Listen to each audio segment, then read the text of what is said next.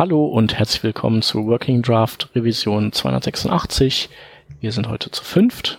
Da hätten wir einmal aus dem Team den Peter. Hallöchen. Den Anselm. Hallo. Den Hans. Ja, hallo. Meine Wenigkeit den Shep. Und dann haben wir noch einen Gast da, und zwar die Katharina. Hallo. Ähm, Katharina, du bist zum ersten Mal da und ähm, die Tradition verlangt es, dass wir dich ein bisschen ausfragen, wer du bist. Und ähm, deswegen, äh, vielleicht magst du dich einmal kurz den Hörern vorstellen, was du machst. Mhm, ja, gerne. Also ich heiße Katharina Bär. Ich bin ähm, Software-Engineer bei Zirke Engineering. Ähm, das ist eigentlich hauptsächlich ein IT-Dienstleister. Das heißt, wir setzen ähm, verschiedene Projekte für, aber auch mit dem Kunden um sind dadurch in ganz vielen verschiedenen Branchen vertreten. Und ähm, ich bin da am Standort Frankfurt und mache eigentlich hauptsächlich Webentwicklung. Mhm. Und ähm, du bist auf uns gestoßen oder wir auf dich, ähm, weil du irgendwann mal ähm, kommentiert hattest vor, vor ein paar Wochen bei uns, dass, äh, dass wir noch keine oder dass, dass es noch an einer Folge fehlt, die das äh, Framework Aurelia, also ein JavaScript-Framework, äh, behandelt. Und ähm, ja, so bist du jetzt hier bei uns gelandet. Ähm, und ich, ich nehme an, dass ihr vorwiegend mit Aurelia eure, eure Sachen baut, zumindest wenn es um SPAs geht. Ähm, und äh, ja, die, äh, ich weiß nicht, wie das bei den anderen aussieht. Ähm, Peter, du hattest ja ein bisschen in der Vorbesprechung gesagt, dass du mal von Aurelia gehört hast, aber nicht so viel benutzt hast. Also hat, hat irgendwer das benutzt von ich euch? Ich hatte jemanden mal in der Schulung sitzen, der ähm, alles Mögliche, was ich erzählt habe, in den Aurelia-Kontext überführt hat. Aber ähm, da habe ich, das ist jetzt wirklich so alles, was ich darüber weiß. Und ich habe halt eben gewusst, bevor ich die Seite aufgerufen habe, äh, welche Farben die haben wird. Aber das war's wirklich. Mhm. Und Anselm und Hans, ihr habt auch noch keine Berührungspunkte mit Aurelia gehabt. Nee, Oder doch? Nicht. Nee, also wohl mal die, die Webseite aufgerufen, ähm, aber auch eigentlich nicht. ja. Also ich hatte das äh, eigentlich auch nur immer, immer schon auf der To-Do drauf, so wie äh, Vue.js zum Beispiel auch, ähm, weil der Mensch, der das entwickelt, der den, der hatte mal, der war mal im Angular 2 Team und hatte ähm, langes Blogpost geschrieben, als er dann aus dem Team wieder ausschied, warum er das tat. Und ähm, ja, da habe ich dann halt erfahren, dass der früher dieses, also ich meine, es wäre Mithril gewesen. Katharina, du meintest äh, genau. in der genau. Vorsprechung, das wäre noch, äh, welches, wie hieß das? Äh, Durandal. Also er hat auch ja, Caliburn Micro gemacht, ich glaube ein WPF-Framework. Mhm. Ähm, dann Durandal, das hatten wir auch bei uns schon mal im Einsatz gehabt vor mhm. Angular 1.x Zeiten, was wir ansonsten danach eigentlich immer eingesetzt haben. Und ähm, genau, nach dem Angular 2 Team hat er dann eben Aurelia quasi gestartet. Mhm. Aber ähm, also ich habe überhaupt keine Ahnung von Aurelia. Ich war noch nicht mal auf der Webseite, weiß also noch nicht mal, welche Farben die hat. Aber ähm, das muss ja schon ein paar ganz gute Konzepte haben, dass die, also die wahrscheinlich auch so ein bisschen äh, von Durandell herkommen, ähm, dass das Angular-Team gesagt hat, so der Typ mit seinem, mit, mit seiner Erfahrung und seinen Konzepten, den hätten wir irgendwie gerne bei uns mit dabei. Und äh, gut, dass es dann am Ende nicht geklappt hat, ist ein anderes Ding, aber ich, also das verspricht ja schon äh, ein bisschen was. Ja, also ähm, auf jeden Fall. Ähm, wie wir eigentlich drauf gekommen sind, ist, dass wir jetzt im also Anfang des Jahres, von einem Dreivierteljahr etwa, ähm, großes Projekt bei uns anstehen hatten. Also das, das geht jetzt auch über zwei Jahre. Das ist bei uns schon, schon ein größeres Projekt eben. Und ähm, wir uns dann überlegt haben, was wir da an Technologien einsetzen wollen. Und da wir früher eigentlich immer Angular 1 verwendet haben und ähm, zu der Zeit ähm, Angular 1 aber schon abgekündigt war, Angular 2 aber noch in, im, im Beta-Stadium, und das auch relativ instabil war, wir uns einfach eben noch andere Frameworks angeguckt haben. Und im Endeffekt ähm, haben wir dann die Entscheidung auch getroffen zwischen Angular 2 und Aurelia eigentlich. Eben für Aurelia und ähm, genau wie du gerade schon erwähntest, eigentlich wegen den Konzepten, die es verfolgt, die uns da quasi überzeugt haben. Und wir sind eigentlich auch ziemlich zufrieden damit. Deswegen ich dachte, weil ihr jetzt schon eine Sendung hattet über React und Angular 2 und Vue.js auch, dass die Aurelia-Folge unbedingt noch fehlt. Ja, auf jeden Fall. Nee, ist äh, super, dass, dass also ich, ich freue mich darüber, dass du ein bisschen was darüber erzählst. Ähm, und was sind das so für, also was, also was macht es vielleicht ähnlich zu anderen Frameworks und was macht es aber vielleicht auch komplett anders? Also gibt es auch Dinge, die es so anders, komplett anders löst? Ja, auf jeden Fall. Also es ist auch ein äh, Single-Page-Application-Framework und ähm, eins der besonderen Dinge ist eigentlich, dass es sehr standardbasiert ist. Also sie ähm, führen eigentlich keine neue Syntax oder irgendwas Spezielles ein, sondern verlassen sich auf die Standards, die es schon gibt. Also im, im HTML, aber auch im JavaScript und verwenden aber auch ganz viel eben die neuen Standards wie ECMAScript 6 und ECMAScript 7 und verlassen sich auch sogar noch auf die Web Component Spezifikationen, wovon sie wohl drei von den vieren auch genauso umsetzen, wie sie später mal werden sollen. Das sind ja, glaube ich, bisher nur Drafts. Aber sobald das in den Browsern implementiert ist, soll das wohl so eins zu eins ähm, quasi zu funktionieren. Und ähm, dadurch, dass sie sich eben so an die Standards halten, muss man nicht groß lernen, was Aurelia ist oder wie ich das in Aurelia schreiben würde. Und dadurch schreibt man eigentlich auch wenig ähm, Angular-Code, äh, Aurelia-Code, so in Anführungszeichen, sondern man schreibt halt wirklich hauptsächlich ähm, ganz normales äh, Future JavaScript, wie sie es gerne nennen. Also man schreibt viel in Klassen, viel in Komponenten. Ähm, was sie anders machen vielleicht ist auf jeden Fall, dass sie ähm, den richtigen DOM benutzen. Also sie haben jetzt keine Abstraktion, Abstraktion wie jetzt die, ähm, dass sie den, also wie React jetzt ein DOM-Diff machen, um da irgendwie ähm, die Änderungen mitzukriegen und dass sie ähm, absolut eigentlich kein Dirty Checking verwenden. Mhm. Also man, man kann es verwenden, in verschiedenen Features wird es auch eingesetzt, aber eigentlich vom, vom Grundprinzip ähm, lösen sie das eigentlich alles so mit, mit Observern. Ähm, sie sind dadurch eigentlich auch relativ schnell, wenn man sich so Benchmarks anguckt. Also die liegen da nicht jetzt groß hinter React oder sowas. Mhm. Naja, ich glaube, das ist ja auch eh so ein ähm, so ein Poster-Child-Verkaufsargument bei React, dieses DOM-Diffing. Also ich glaube, dass die Situation, wo das wirklich, wirklich relevant ist, irgendwelche Listen mit tausend Einträgen oder so, also dass, dass diese Fälle halt dann doch eher nicht so oft vorkommen. Ja. Also. Das ist halt so ein Sport dieser Performance-Vergleich, ne? weil man dann wunderbar das ganze Framework auf eine Zahl runterkochen kann und dann sagen kann, wir sind besser als, ohne dass man da groß was erklären muss. Das ist so ähm, meine Unterstellung, die ich da immer so sehe bei diesen ja. Wettläufen. Ja. Was? Aber das heißt dann, ähm, man kann dann mit Aurelia jetzt, äh, jetzt so irgendwie Server-Side-Rendering ist dann wahrscheinlich nicht möglich. Ähm, oder, das, oder doch? Also das ist jetzt eins der Features, was sie in 2017 eigentlich noch ähm, verbessern wollen. Da gibt's wohl auch schon einen Draft für sozusagen, aber das haben sie quasi auf der Agenda einfach für 2017 noch. Mhm.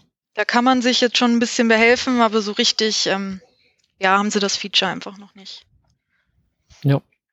Genau, ähm, was eigentlich auch noch ganz schön ist, ist, dass das ganze Framework ähm, nicht so ein großes monolithisches Ding ist, sondern dass die ähm, alles in kleine Libraries aufgeteilt haben, die ähm, zwar zusammenarbeiten, aber eben nicht ähm, voneinander abhängig sind. Also das heißt, wenn ich zum Beispiel den Aurelia-Router überhaupt nicht verwenden will, weil ich den nicht brauche, dann kann ich den auch einfach rauslassen und muss mir den erst gar nicht irgendwie in die Applikation ziehen. Mhm. Damit kann man sich dann vielleicht auch später sowas wie Tree Shaking sparen. Und ja, auch für kleine Applikationen schmeißt man dann nicht das, das große Ding da drauf. Ja. Und ähm, das heißt also so, das Aurelia-spezifische ist dann eigentlich eher so die, die Controller und, und Services-Logiken, so äh, in die Richtung geht das dann wahrscheinlich, ne? Und die arbeiten mit Observables, also so, so nutzen die dann auch RxJS oder irgendwie sowas? Nee, das machen die wohl nur intern. Also es okay. funktioniert wohl auch mit Observables, aber die nutzen, also wenn du da was schreibst, nutzt du eigentlich immer noch Promises eher. Ah, okay. Ähm, und was du eben meintest, dass das Besondere an Aurelia dann, dass man das dann in den Controllern sieht, das würde ich so gar nicht sagen, weil 95 Prozent deines Controllers ist eigentlich immer noch Standard JavaScript. Mhm. Das ist eigentlich das Besondere, dass, dass das relativ klar ist. Weil es Standards sind, ist es nicht, ähm, musst du eigentlich nicht viel lernen, wenn du dich, wenn du dir mal ähm, ja, die neuen ECMAScript 6 und 7 Standards angeschaut hast und äh, ebenso JavaScript und HTML-Grundlagen kennst. Ähm, ja, uns dadurch einfach, einfach zu lernen ist, einfach zu verstehen und ich, wie schon bereits erwähnt, nicht schauen muss oder lernen muss, wie man jetzt ähm, ja, Aurelia-Code schreibt. Wie weit mhm. gehen die denn da so mit den Standards in die Zukunft? Ich kenne das halt so von React. Die benutzen ja JavaScript-seitig im Prinzip alles, wofür es irgendwie ein Bubble-Plugin gibt, ob das jetzt nun irgendwie besonders ausgereift ist oder noch eine reine Idee ist. Wie sieht das da bei Aurelia aus? Ähm, ja, also ich, ich kann jetzt, ich glaube, ECMAScript 7 haben sie noch gar nicht so viel drin. Es ist hauptsächlich ECMAS, ECMAScript 6. Ähm, sie haben auch eigene Polyfills, aber natürlich verwendet man Aurelia mit Babel oder auch mit ähm, TypeScript, was wir machen. Und ähm, ja, also instabil habe ich da jetzt noch nichts erlebt, dass, dass da irgendwelche neuen Features genutzt werden würden. Also das muss man generell von Aurelia sagen, dass es sehr, sehr stabil ist. Wir haben damals mit, ähm, mit der Beta-Version angefangen und ähm, haben dann auf den Release Candidate geupdatet und dann auf die Version 1.0, die im Juni oder Juli rauskam und wir hatten einfach überhaupt keine Probleme, nicht einen Breaking Change. Und das ist eigentlich auch etwas, was es auszeichnet, dass die, also ich würde einfach mal sagen, dass es an der Erfahrung der Entwickler liegt und eben auch an Rob Eisenberg, der schon verschiedene Frameworks entwickelt hat, ähm, dass die so mit so einem Planungshorizont und, und so einem guten oder vorausgedachten Design daran gehen, dass sie eben nicht dauernd alles umschmeißen und das halt wirklich so stabil ist, wie es wie es eben ist. Äh, wie gut funktioniert das so mit TypeScript? Also die Typdefinitionen, kommen die dann auch direkt vom Projekt oder ist das so eine Third-Party-Sache, auf die man sich da verlassen muss? Ähm, da gibt's ja mittlerweile dieses Tool Typings. Und ähm, damit geht das eigentlich sehr gut. Und ich glaube, die Typings, die man da auch bekommt, also man installiert sich das npm-Package Typings muss dann auch nur Typings install Package sagen quasi und dann ähm, wird das einem schon reingeladen und ich glaube, die sind aber auch von den vom vom Aurelia Team. Ja, stimmt, und, ich habe es gerade auf GitHub gefunden. Ja, und äh, da hatten wir auch noch keine Probleme. Anfangs haben sie die noch mit den Libraries ausgeliefert. Das ist allerdings ein bisschen tricky, wenn man dann äh, die Typings aus der aus dem Library, also npm äh, Folder zieht und aus den Typings, aber das haben sie dann später auch eben auf diese Typings Library, die jetzt mittlerweile eigentlich so Standard ist, wie ich es erlebe, auch umge umgebaut. Jetzt ist es so, ihr seid ein relativ großes Softwarehaus, so wie du das vorher gesagt hast. Ähm, mhm. Baut wahrscheinlich dann auch relativ viele ähm, Applikationen und habt da wahrscheinlich schon einige Erfahrungen gesammelt. Wie ist das generell im, im Rest so von, sage ich mal, auch Enterprise-Welt oder generell die Community, äh, die da dahinter steht, sind das, ähm, sind da, sind, kann man da, sage ich mal, kann man das vergleichen mit einer Angular Community, wo man ja relativ viel außenrum natürlich auch hat an Plugins oder an Support, Stack Overflow ist bekannt und so weiter. Kommt das gerade erst oder sind wir da schon, seid ihr da schon relativ weit? Ja, also ähm, es sind bei mir in der Firma etwa so 700 Entwickler, Davon ist allerdings die, die Abteilung quasi, die Web macht oder die Leute, die Web machen, jetzt nicht so groß. Ähm, aber einfach zur Community gesagt, ähm, ist das eigentlich, also es hat jetzt nicht den großen Namen hinter sich wie natürlich Google oder Facebook. Und das ist sicherlich auch der Grund, warum es keiner von euch zum Beispiel schon ausprobiert hat und das noch nicht so bekannt ist, sage ich mal. Obwohl es jetzt auch schon ähm, zwei Jahre wohl wird im Januar wobei sie ja seit, seit Sommer in der Version 1.0 sind. Aber ähm, noch etwas, was eben besonders ist, und das merkt man dann auch in der Community, ist, dass ähm, das jetzt nicht so ein Nebenprojekt ist. Deswegen finde ich das auch gar nicht schlimm. Oder was heißt nicht schlimm, aber es ist eigentlich ganz gut, dass es nicht so, ein, so, ein, so eine große Firma hinter sich hat oder, oder so einen großen Namen, ist, dass es eben ein Produkt einer Firma ist. Also das ist deren Produkt und die sehen Entwickler als ihre Kunden. Mhm. Und ähm, die Firma, die sieht das eben auch als, als ihre, also es ist halt ihr Business Case, das Framework sozusagen. Und die haben ein ganzes Team dahinter. Und wenn man mal auf Stack Overflow guckt, ähm, sind es eigentlich hauptsächlich Core-Mitglieder, also Core-Team-Mitglieder, die die Fragen beantworten. Was mhm. natürlich super ist, weil du, ähm, weil du dann auch ja nicht nur richtige Antworten oder Antworten, die funktionieren, bekommst, sondern eigentlich die auch in dem Sinne ähm, ja das richtig lösen. Ähm, dann gibt es einen Gitter-Channel, das ist so ähnlich wie Slack. Ähm, da sind auch die Core-Team-Mitglieder unterwegs. Auch der Rob Eisenberg beantwortet Fragen auf Stack Overflow und diesem Chat. Ähm, Finde ich eigentlich auch sehr bemerkenswert. Ähm, ja, was, was auch ganz gut ist, dadurch, dass das in so kleine Libraries geteilt ist, die, das ganze Framework, hast du pro, pro Library quasi eine GitHub-Page und auch dort ähm, in den Issues kann man eigentlich ganz gut verfolgen, wie, wie schnell oder wie gut da auch Sachen gelöst werden. Hm. Und ähm, ja, also es ist einfach dieses Besondere, dass es ein Produkt ist und die sich wirklich, wirklich kümmern. Ich ja. habe ja zum Beispiel auch einen Blog und ich hatte mal einen ähm, Beitrag geschrieben über ähm, Aurelia I18N, also Internationalisierung. Und ähm, ich will nicht sagen, wir hatten da ein paar Schwierigkeiten, aber einfach so ein paar Sachen, wo wir uns noch ein paar Workarounds gebaut haben oder ich einfach so ein bisschen beschrieben habe, wie wir das genutzt haben. Und ähm, da hatte mich dann sogar der der Core-Team-Member, der an diesem Plugin gearbeitet hat, mir eine E-Mail geschrieben und nach Feedback gefragt das ist halt auch sowas, das kann man sich woanders vielleicht gar nicht vorstellen, aber ich finde, da merkt man, wie sehr die eigentlich dahinter sind. Hm. Äh, hat beides sicherlich Vor- und Nachteile. Also jetzt in diesem, in diesem Fall, ähm, den du jetzt geschildert hast und auch generell, dass halt auf Stack Overflow Fragen richtig beantwortet werden, dass man schnellen Support auch in den GitHub-Issues bekommt.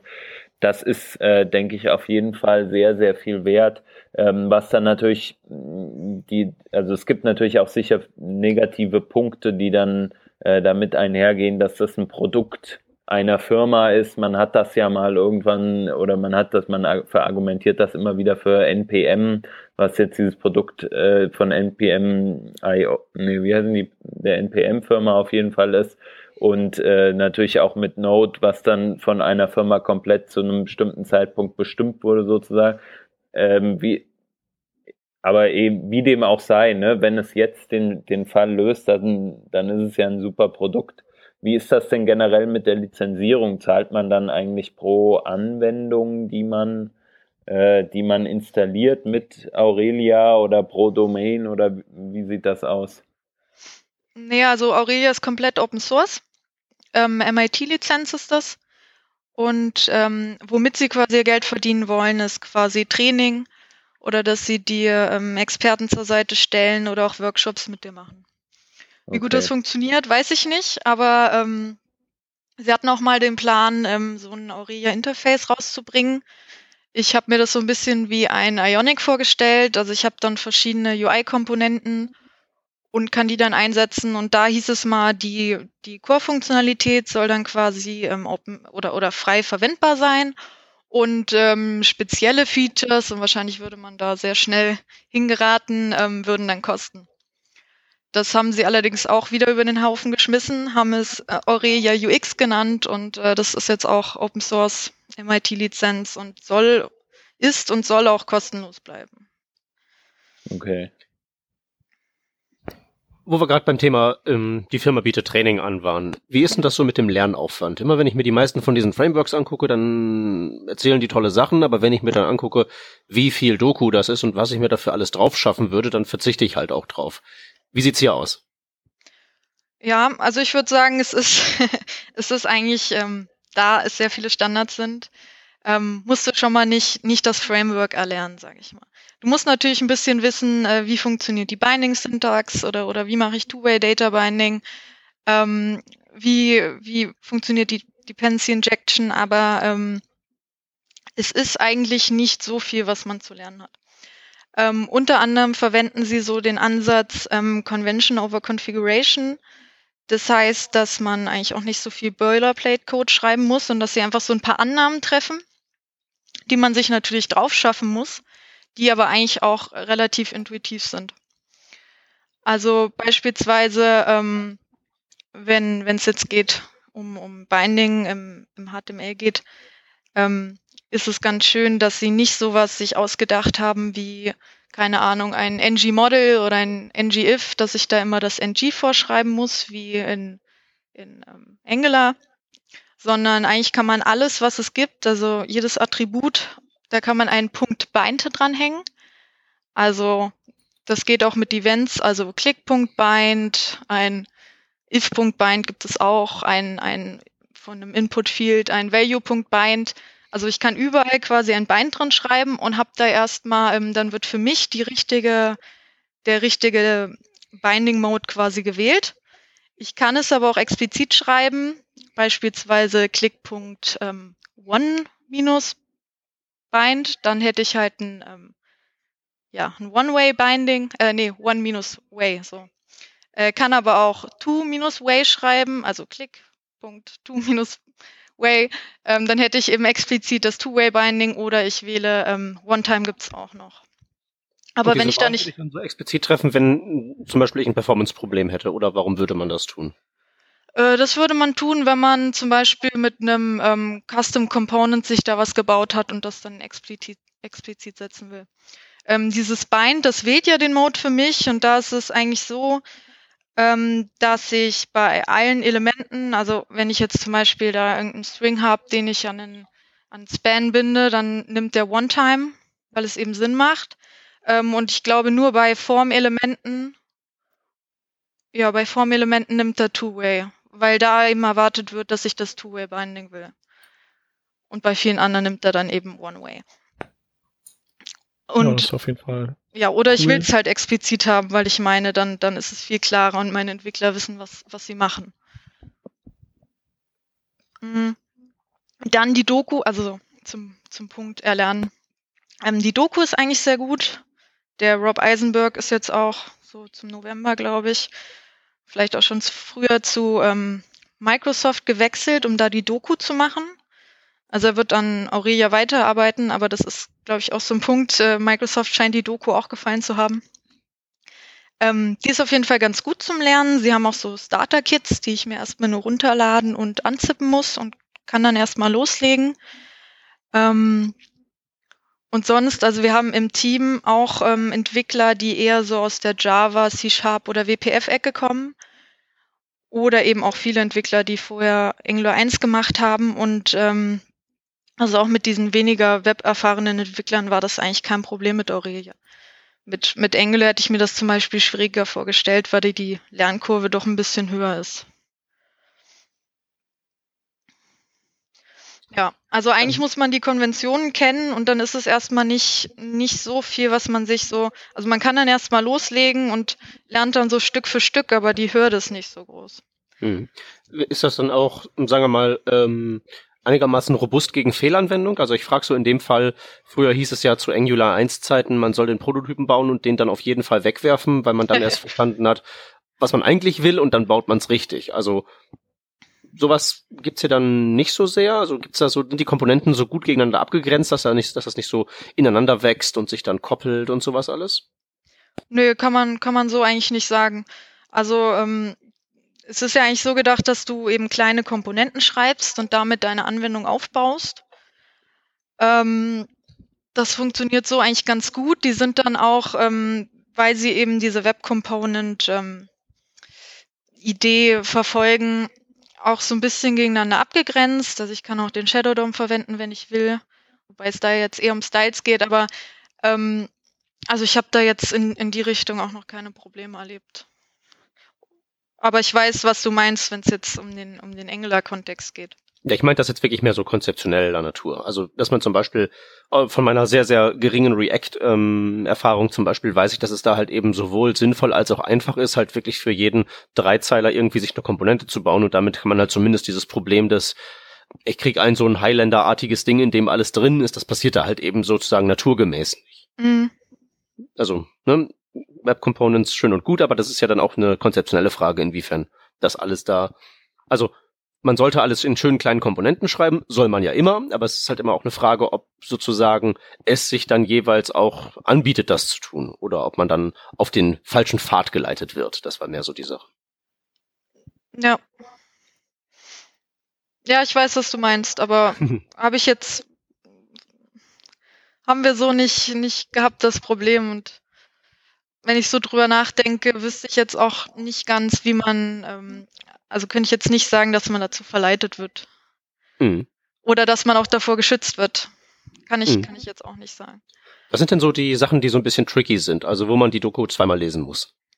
Ja, das sind dann eigentlich ähm, schon speziellere Engel, äh, Aurelia-Sachen. Ah, dass die beide aber auch mit A anfangen müssen. ähm, also ähm, beispielsweise, sie haben natürlich auch viele eigene Konzepte, die einem das, das Leben einfacher machen sollen. Ähm, beispielsweise gibt es sowas wie, ähm, am, also am Anfang setzt du auch ein Tag auf, auf dein, beispielsweise auf dein Body und sagst damit, hier soll, also alles in dem Body soll jetzt quasi ersetzt werden. Ähm, und dann würde ich in der ähm, Main.js, der dazu, also Main, die ist, ist standardmäßig die, die erste Datei quasi, also der Entry Point, ähm, würde ich dann sagen set root und dann quasi äh, das Attribut, was ich auf meinem Body gesetzt habe. Ich kann aber auch verschiedene Applikationen, quasi die voneinander getrennt sind, in verschiedene Tags reinladen. Falls das jetzt halbwegs verständlich war. So Mini-Apps, jede Spalte eine. Zum Beispiel. Oder also ein Anwendungsfall ist dafür zum Beispiel, dass ich ähm, erst prüfe in dieser Main.js, ähm, bin ich eingeloggt. Und wenn ich nicht eingeloggt bin, dann gehe ich zu meiner Login-Applikation. Die ist dann völlig getrennt von meiner richtigen Applikation. Und wenn ich dann aber eingeloggt bin, dann gehe ich eben zur, zu, zu meiner, ja, meiner richtigen Applikation.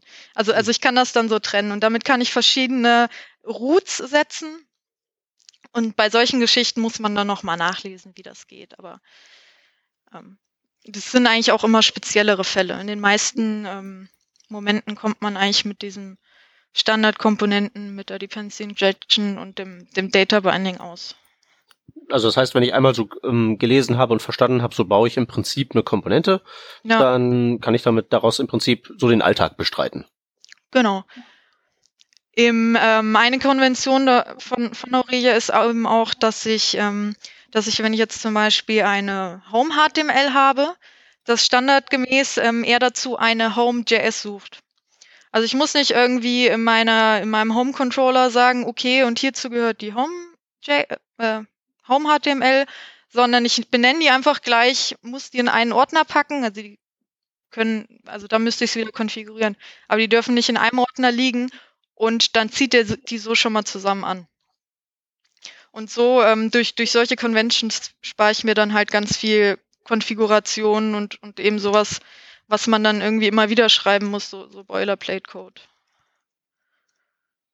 Ja, wie du schon sagtest, ne, man muss die, die Konvention lernen und dann funktioniert vieles. Das heißt aber halt auch ein Stück weit, die Magic muss man erkennen aber äh, du sagtest oder hast das in so einem Nebensatz formuliert. Das heißt, man kann auch jederzeit, wenn die Magic einem zu viel ist, das auch umkonfigurieren und dann funktioniert es halt ein Stück weit anders oder wie?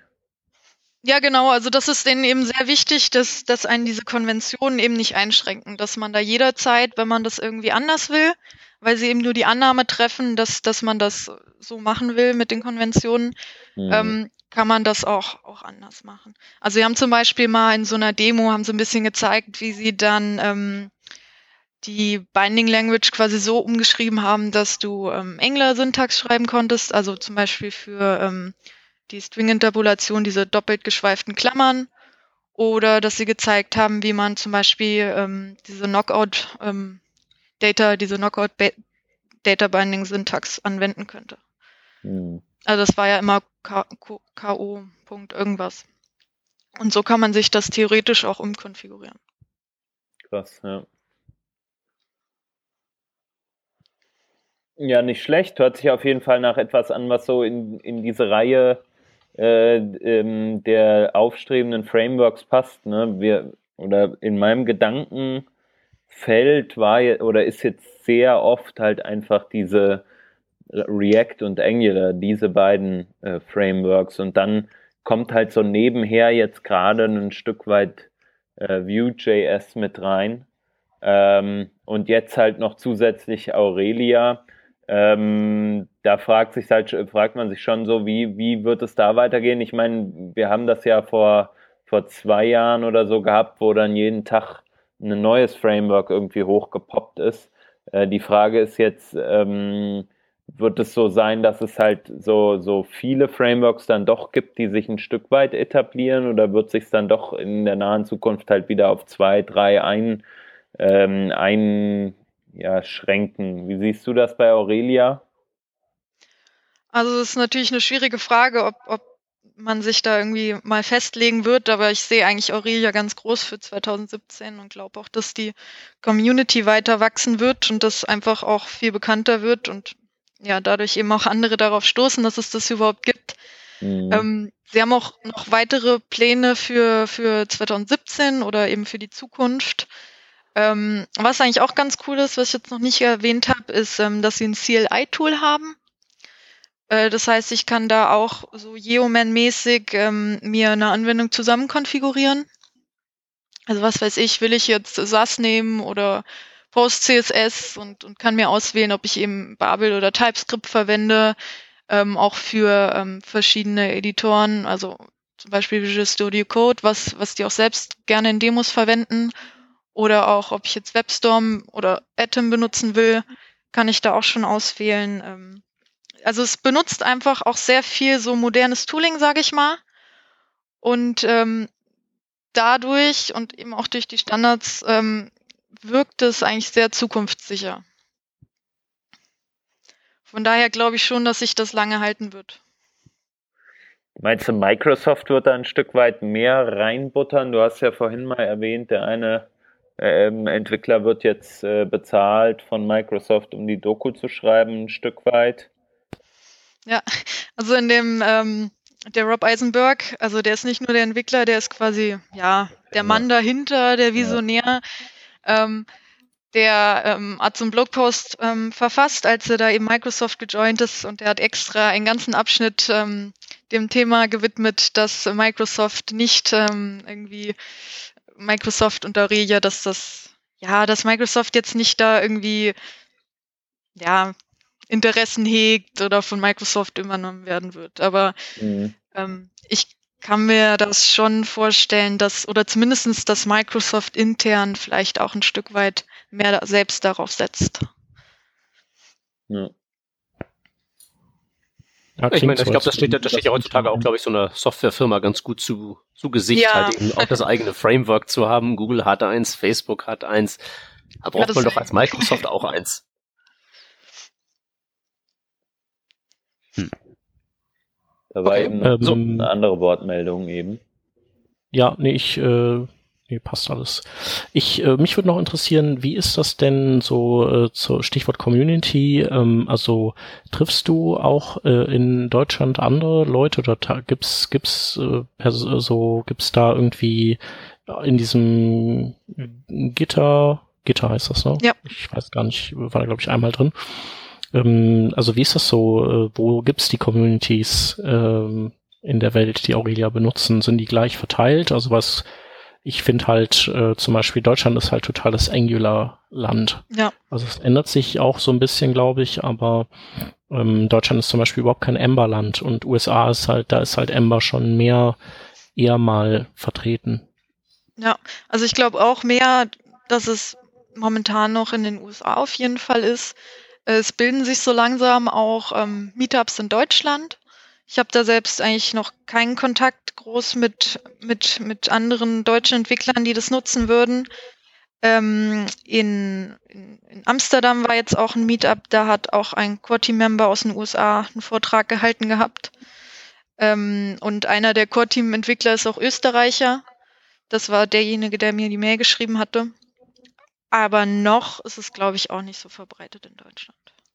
Mhm. Aber ich glaube, das, das wird auch kommen. Es, ähm, also es ist auch noch so, dass auf den Kon Konferenzen ist jetzt, ähm, also ich glaube, es gab sogar einen, einen Aurelia-Vortrag auch vom Rob Eisenberg auf einer der Angular-Konferenzen, was irgendwie ein bisschen komisch war.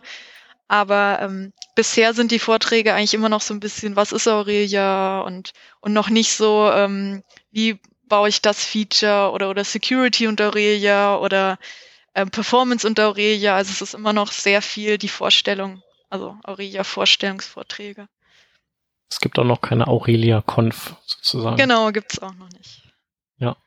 Okay. Ich weiß nicht, wie lange sie da noch auf den Aurelia-Konferenzen schnurren sozusagen. Mhm.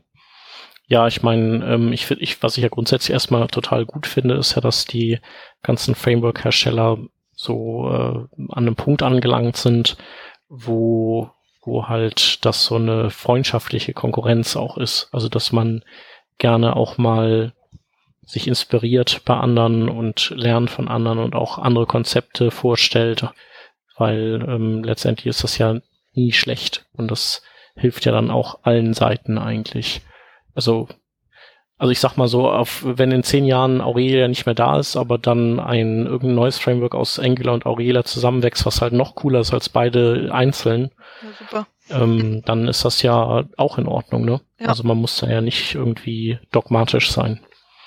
Ja, das stimmt auf jeden Fall. Mhm. Ähm, vorhin war zu der Frage noch, wie das aussieht mit, mit Plugins oder auch Community-Plugins. Mhm. Ähm, also es gibt ganz viel von, von Aurelia schon. Also, ähm, also schon einiges, was man eben braucht, wo sie gleich mitgedacht haben, zum Beispiel auch ein Validation Framework oder auch ähm, eben das Internationalisierungsplugin. Aber es gibt inzwischen auch so ähm, einige Community-Plugins. Es gibt da auch eine ganze Firma, die hat schon mehrere quasi rausgebracht. Die werden dann quasi auch von Aurelia supported. Also die haben die jetzt schon öfter erwähnt. Ähm, ansonsten ist es aber auch sehr einfach, ähm, beispielsweise jQuery-Plugins zu verwenden, weil das, weil es da kein spezielles Konzept gibt, wie beispielsweise in Angular, dass es da irgendwie ein Digest-Circle gibt oder so. Ähm, brauche ich da nicht irgendwie den großen Rapper, der mir, der mir das jQuery-Plugin anbindet, sondern ich kann das fast einfach so eigentlich verwenden. Und ähm, neuerdings supporten sie jetzt wohl auch irgendwie Kendo UI Plugins, die, also wo sie eben wohl mit denen zusammenarbeiten. Also ich habe Kendo UI noch nicht benutzt, aber das war jetzt quasi so das Neueste, dass sie, dass das jetzt wohl auch einfach integrierbar wäre. Also wir haben im Projekt mhm. auch ein paar jQuery Plugins, ähm, also weil es da ja doch immer noch viele gibt, wo es auch noch nichts Vergleichbares manchmal gibt von der Funktionalität. Und das geht eigentlich echt ganz gut.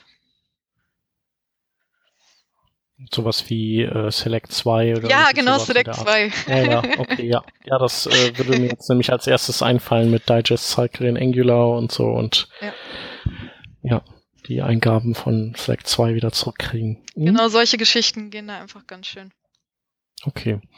Sind denn die, ähm, die Views dann auch äh, gut portierbar äh, woanders hin, weil die Web Components benutzen? Wahrscheinlich dann doch nicht so ganz wegen der dieser Binding-Geschichten, oder? Die dann wieder sehr spezifisch äh, eng, äh, Aurelia-Style sind. Ja, genau. Das, das hatte ich halt vorhin überlegt, also im, im Kopf, ob das irgendwie ein Vorteil von Aurelia sein könnte, dadurch, dass die eben keine eigene Template-Engine nutzen, aber letztlich tun sie das ja dann doch so ein bisschen. Ja, ja genau, das Spezifischste ist eigentlich wirklich ähm, diese Binding-Syntax, ähm, weil ansonsten ist das eigentlich nur HTML. Sie verwenden auch dieses Template-Tag, was ja, glaube ich, aus der Shadow DOM-Spezifikation ist. Und ähm, sie haben aber vor, dass man diese Web Components dann auch aus Aurelia zu sozusagen normalen Web Components exportieren können soll und dann eben auch andere Web Components importieren können soll. Mhm. Also das, das haben sie so auf der Roadmap. Okay. Ich glaube noch nicht, Und dass das so geht, weil ja Web Components eh noch so ein bisschen schwammig sind. Ja. Aber ja. Ja. Ja, die, äh, das hatten wir ja auch irgendwie letztens nochmal besprochen, dass die Web Components irgendwie dann doch noch nicht ganz so, ganz so weit sind oder sich auch irgendwie das, so dieser ganze ähm, diese ganze Aufregung um Web Components irgendwie gelegt hat und man eigentlich so die jetzt wieder unterm Radar laufen, man irgendwie gar nicht mehr so richtig weiß, wie, wie ist der Stand eigentlich bei denen. Na, das stimmt. Ähm, wie du meintest ja, also so wie du das geschildert hattest, gibt's in Aurelia jetzt auch tendenziell nicht ganz so äh, harte Konventionen, ne? Richtig? Oder oder äh, doch gibt's schon Konventionen? Wie, wie war der dein, genau. dein Claim? Also es gibt Konventionen, aber wenn ich, ja. wenn mir die jetzt nicht gefallen würden, kann ich das alles umkonfigurieren. Okay. Aber es gibt eigentlich schon, gibt's denn also für alles mögliche Konventionen, weil manchmal, das ist halt sowas, was mich äh, an Angular nervt, dass äh, an Angular 1 zumindest, Angular 2 ist da besser geworden, aber dann auch nicht so ganz. Es gibt immer noch so ein paar so Ecken und Stellen, wo ich halt so denke, nee, sagt einfach, wie muss man's bauen und dann geht das halt nur so, ne? Und nicht, aber wenn ihr wollt, könnt ihr es auch so bauen. Ach ja, und dann könnt ihr es auch noch so bauen. Und das ist dann so, ja, super treffen sich drei Entwickler, machen drei Entwickler es anders. Also das finde ich halt so an sich nett. Ja. So, danke, ihr seid sehr freundlich, aber es äh, ist halt dann schwieriger bei der, bei der Wegfindung. Ja, also das ist eigentlich gar nicht der Fall. Es gibt eben so ein paar Konventionen, die aber eigentlich auch ziemlich ähm, intuitiv sind. Also ich weiß nicht, ob du da vorhin die Kinder verpflegt hast. Ähm, zum Beispiel die Konvention, dass ich, wenn ich eine, eine was weiß ich, meine Admin, meinen Admin-Controller, Admin.js habe, dass da die zugehörige Admin HTML zu angezogen wird. Oder auch dieses mit dem .bind, dass ich eigentlich in fast jedes Attribut einen .bind dranhängen kann und mir nicht überlegen muss, muss wie, wie binde ich das jetzt an, wie heißt das, was gibt's mhm. da, gibt's da Klammern, gibt's da Sterne, gibt's da, weiß ich nicht. Ja. Das ähm, habe ich mitbekommen. Aber du kannst halt, du hast nicht irgendwie Provider und Services und nee. Factories, die irgendwie alle ähnlich sind. Und also das finde ich halt bei Angular einfach blöd. Oder eine, eine Link-Funktion, die und eine Controller bei den, bei den äh, Direktiven, so das ist halt alles, keine Ahnung, das ist wahrscheinlich historisch gewachsen, aber das ist halt so, boah, ey. Ja. Warum? Nee, also bei Aurelia gibt's eigentlich nur die Konzepte quasi, dass ich entweder ähm, eine Komponente schreibe, die eben aus äh, JavaScript und HTML besteht und die sich dann quasi über dieses Name-Matching findet.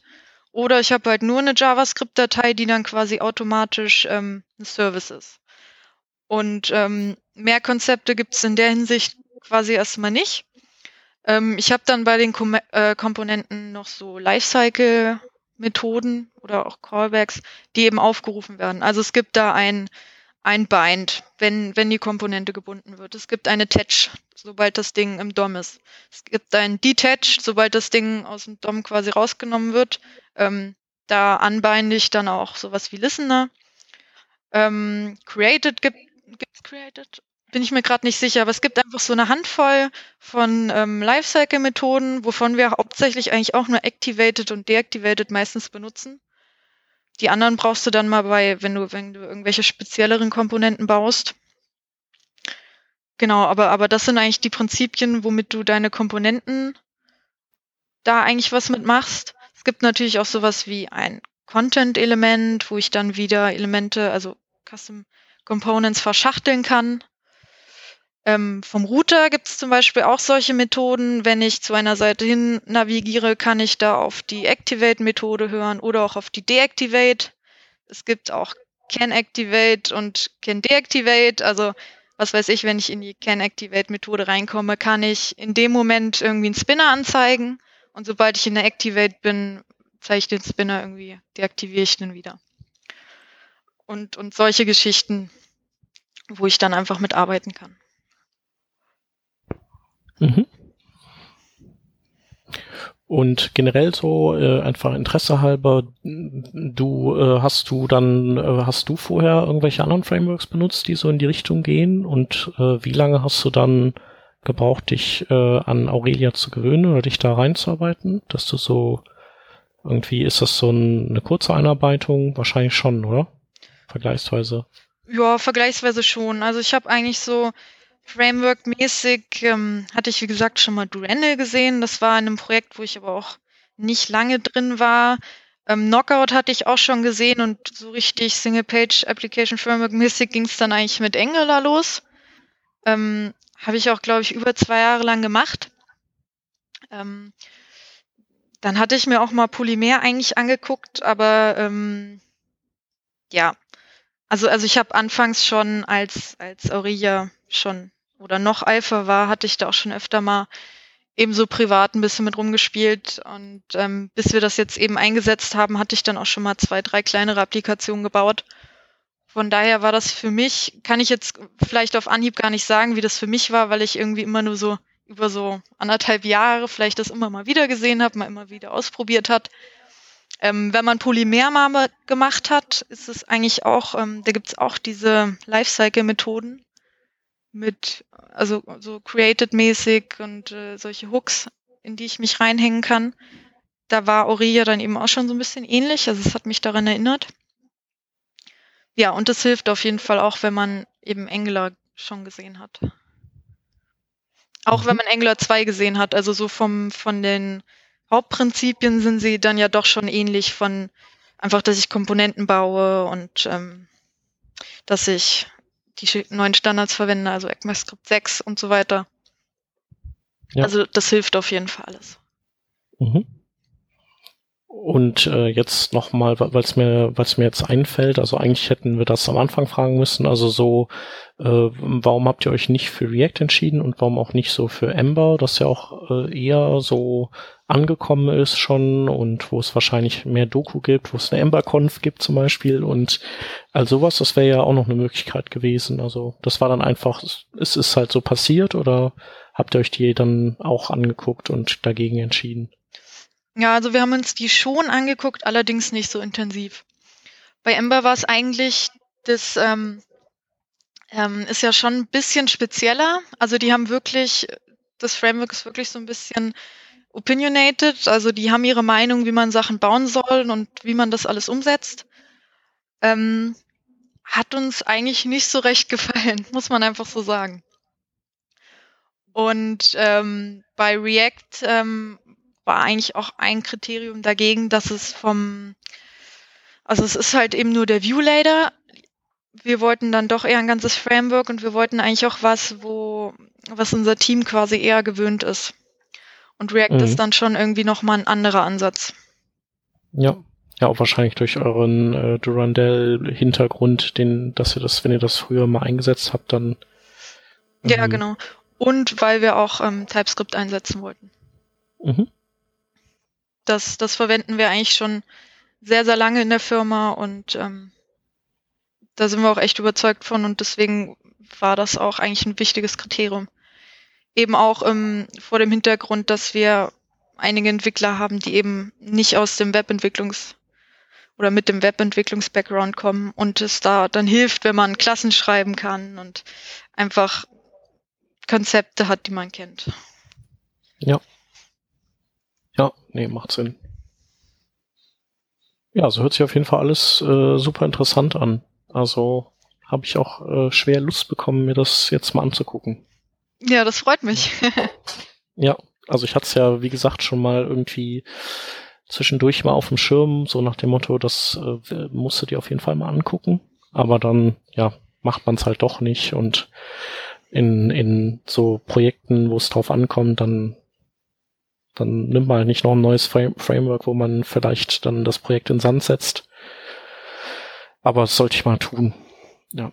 Vielleicht auch einfach erstmal eine doofe To-Do-App bauen, so wie die das bei To-Do MVC machen, einfach um mal so ein bisschen zu kapieren, wie das, wie das arbeitet.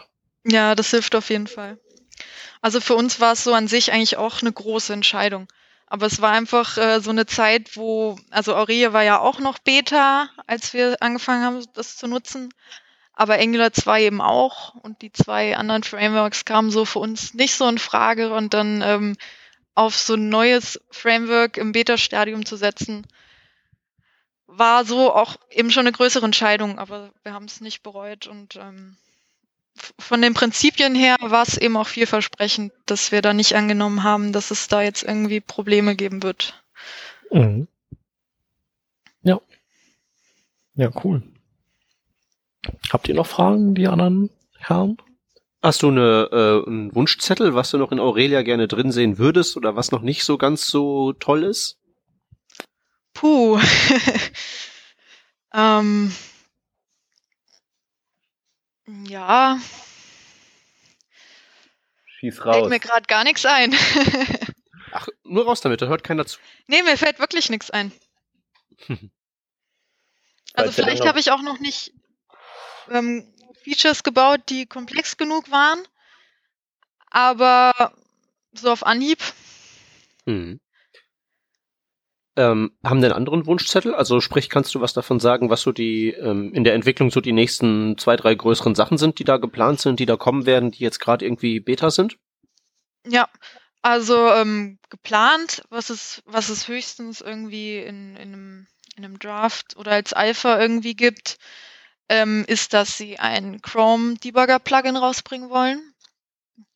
Ähm, dann haben sie ähm, Webpack 2 Version 2 Support irgendwie auf der Agenda.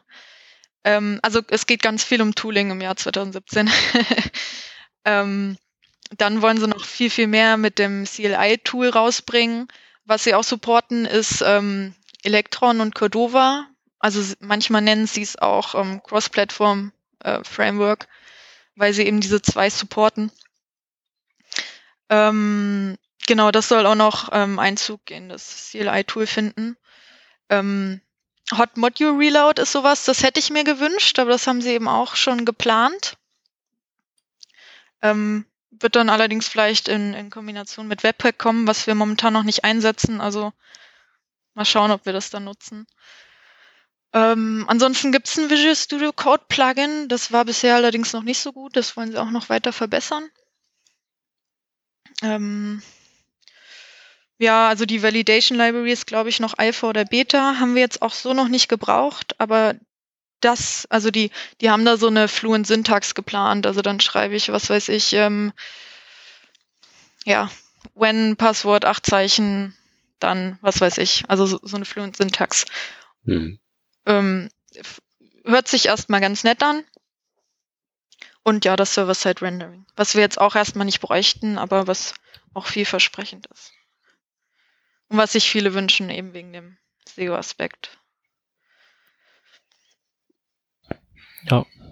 Und damit die Progressive Enhancement Menschen endlich mal äh, ein bisschen entspannter drauf sind. Ja, genau. Mhm. Also es gibt sogar schon so ein Enhance ähm, Objekt oder Attribut, ähm, was man verwenden kann. Habe ich jetzt auch noch nicht gemacht, aber dann kannst du einfach auf, auf irgendein ähm, ja auf bestimmte Bereiche deiner Applikation das quasi anwenden und dann wird das erst Aureliafiziert. Mhm. Aber, aber das ist wohl auch nicht so weit, dass man, dass man damit groß SEO-Optimierung machen könnte. Ja. Ähm, man kann Aurelia übrigens auch mit äh, React verwenden, wenn man das will. Ja, geht ja bei Angular auch. Ja. Ähm, Moment, ich, warum würde man das wollen?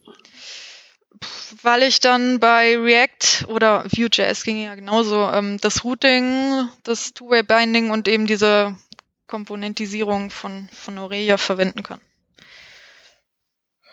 Und du dann äh, 1000 Tabellenzeilen voll geil genau. diffen kannst. ja, wenn du die dann doch mal hast. Ja. Äh, ähm, also das darfst du nicht immer so so abfällig sagen, so mit diesen 1000 und sowas allen. Also da da habe ich schon Sachen gesehen. Ja, ja, nee, nee, ich sag das natürlich vollkommen ernst. Die hatten, die hatten auch 1000 Zellen, aber die haben, also, ein, was heißt 1000? Also irgendwie so, das war eine Liste von sämtlichen äh, möglichen Kennzeichen war es, glaube ich, die es so gibt. Also so, äh, weiß ich nicht, mhm. äh, ne, äh, HH und Konsorten. Und die haben das halt mit Data Tables gemacht und das performte nicht ganz so. Mhm.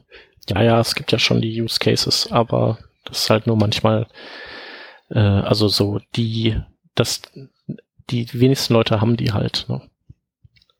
Und ähm, deswegen. Hm. Aber wenn man sie hat, dann ist React gut. Also React ist ja nicht schlecht.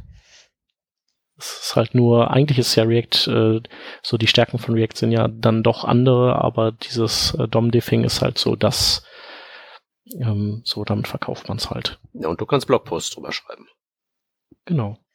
Ja, das geht ja immer. Nee, also äh, an alle React-Menschen, also ich finde React super.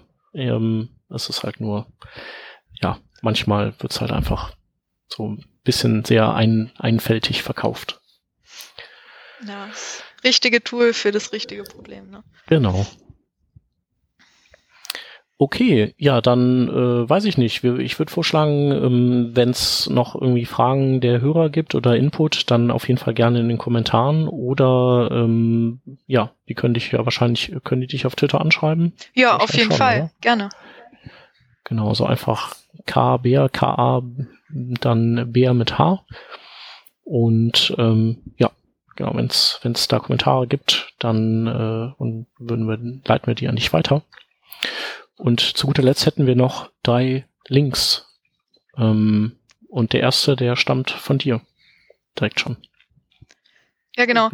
Ähm, ich habe den Link mitgebracht. Ähm, also der Titel ist quasi How I Converted My React App to Vanilla.js. Ähm, das Interessante daran fand ich eigentlich, ähm, dass der Autor da mal so ein bisschen quasi React nachbaut, dass man mal so ein bisschen sehen kann, ähm, wie er das macht und, und was das für Prinzipien sind und dass das im Endeffekt gar nicht so viel Magic ist.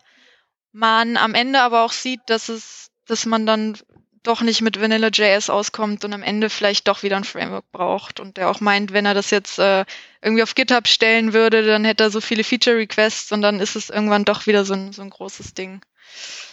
Genau, das, das war mal ganz spannend.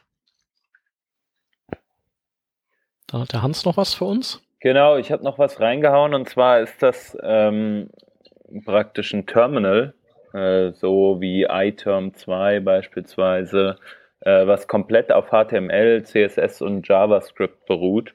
Fand ich eine interessante, witzige Idee und weil ja gerade irgendwie eh so verschiedenste Terminals und ähm, Benchmarks dafür ja auf Twitter und wo nicht alles rumgehen, äh, dachte ich, hau ich mal das, äh, hau ich das mal hier rein. Das, das, das Terminal heißt Hyper und wurde von den Zeitleuten entwickelt. Die habt ihr bestimmt auf GitHub schon mal gesehen. Ähm, und ich finde, das sieht cool aus und funktioniert einwandfrei, wenn man sein, seine Umgebung schon konfiguriert hat. Es ist super easy, das, das einfach zu nutzen. Alles funktioniert äh, einfach so, ohne dass man viel tun muss. Und äh, von daher, wenn man das möchte, kann man das mal ausprobieren. Und dann haben wir noch einen letzten Link. Und zwar hatte ich gerade auf Twitter vor ein paar Minuten gesehen, dass die Videos vom JS-Kongress in München vom, ich glaube Oktober war das letzten Jahres, ähm, online sind. Und das war ja auf jeden Fall auch eine hochkarätige Konferenz. Und dementsprechend sind auch die Videos sicherlich hochkarätig und die würden wir auch verlinken. Ja, und das war's dann äh, mit der 286 und äh, wir sagen auf jeden Fall vielen, vielen Dank, Katharina, dass du A uns angeschrieben hast und dann B auch da warst. Das war echt super interessant und ähm, ich denke, dass ich mich, also ich mich persönlich dieses Jahr auch mal mit Aurea befassen werde. Ähm, weiß nicht, wie das bei den anderen aussieht und also vielen Dank dafür. Hat super Spaß gemacht, war super interessant. Ja, gerne, ich danke auch. Vielen Dank fürs Dasein und an alle Zuhörer, vielen Dank fürs Zuhören. Bis zum nächsten Mal. Ciao. Bis bald. Ciao. Tschüss. Tschüssi. Ciao.